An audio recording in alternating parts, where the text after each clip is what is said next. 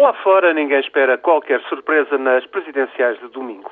Toda a comunicação social estrangeira, independentemente da sua cor política, coincide em dar como certas as sondagens e a reeleição de Cavaco Silva à primeira volta.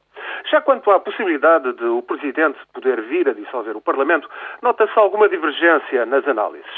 Certos comentadores admitem que o clima político ficou mais tenso com a campanha eleitoral e suas picardias. Mas outros afirmam que a oposição, com passo escolha à cabeça, não tem interesse numa crise política a curto prazo. No que todos concordam é que as finanças são o destino e que o Presidente, em vias de reeleição, tem toda a consciência disso. Se Portugal conseguir continuar a financiar-se nos mercados internacionais, José Sócrates poderá evitar o recurso ao resgate da União Europeia e do FMI. Mas as taxas de juros da dívida soberana estão demasiado altas e a recessão que se avizinha para a economia portuguesa acentua a instabilidade política.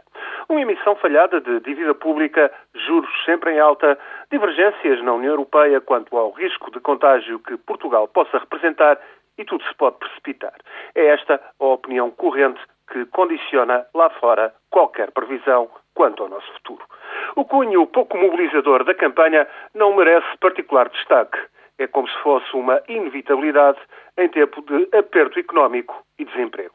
Por fim, por mais otimistas que sejam as expectativas de redução do déficit orçamental, surge de novo um consenso por maiores esforços que Portugal faça para cumprir com os objetivos financeiros, a verdade é que as decisões sobre um resgate da União Europeia e do FMI estão mesmo em mãos alheias. É desagradável que assim seja, mas é uma ideia consensual na comunicação social no estrangeiro.